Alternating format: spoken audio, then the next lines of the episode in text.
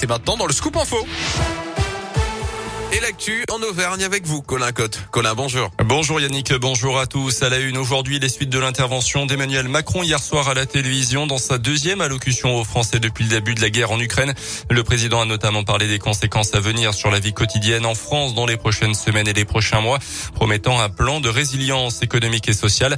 Le Premier ministre va justement dévoiler les premiers contours de ce plan dans une heure. Jean Castex qui sera l'invité du journal de 13 heures sur TF1.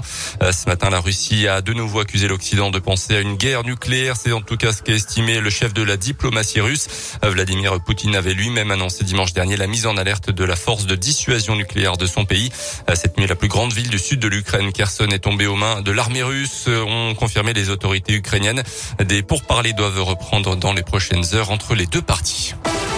Dans l'actu en Auvergne, l'ex-élu écologiste Daniel Cohn-Bendit poursuivi devant la justice à Clermont aujourd'hui.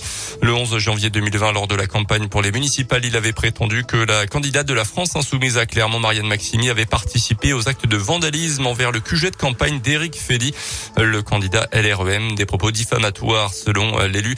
Aujourd'hui, conseillère municipale. D'ailleurs, l'audience doit se dérouler dans la journée. En bref, la nuit de l'orientation, c'est ce soir à Clermont dans les locaux de la CCI de 17h30 à 20h30, 15e édition Huit coachs professionnels seront présents et proposeront des entretiens gratuits et individualisés pour celles et ceux qui cherchent leur voie. À retenir également les suites du crash de la Wing. C'était en mars 2015. Un pilote allemand s'était suicidé dans les Alpes, entraînant la mort également de ses 149 passagers. D'après aujourd'hui en France, les juges d'instruction viennent de conclure un non-lieu. Selon eux, le suicide du pilote n'était pas prévisible et personne n'aurait pu l'empêcher.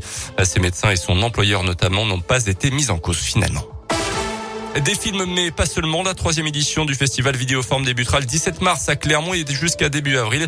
Vous pourrez découvrir des créations numériques dans plusieurs salles de la ville. Des parcours dédiés aux enfants seront également proposés.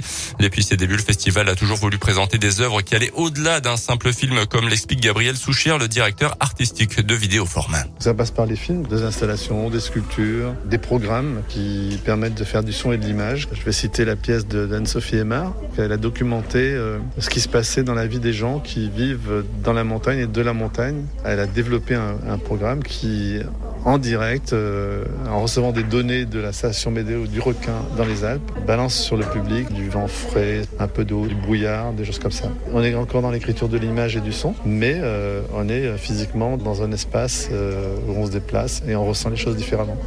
Pour en savoir plus, plus d'infos donc sur le site vidéoforme.com. Et puis en rugby de Clermontois dans la liste du 15 de France pour affronter le Pays de Galles. Ça sera le vendredi 11 mars dans le cadre du tournoi destination. L'inévitable Damien Penaud et Sipili Falatea, les Français qui sont à la poursuite d'un premier grand chelem. Parfait, merci.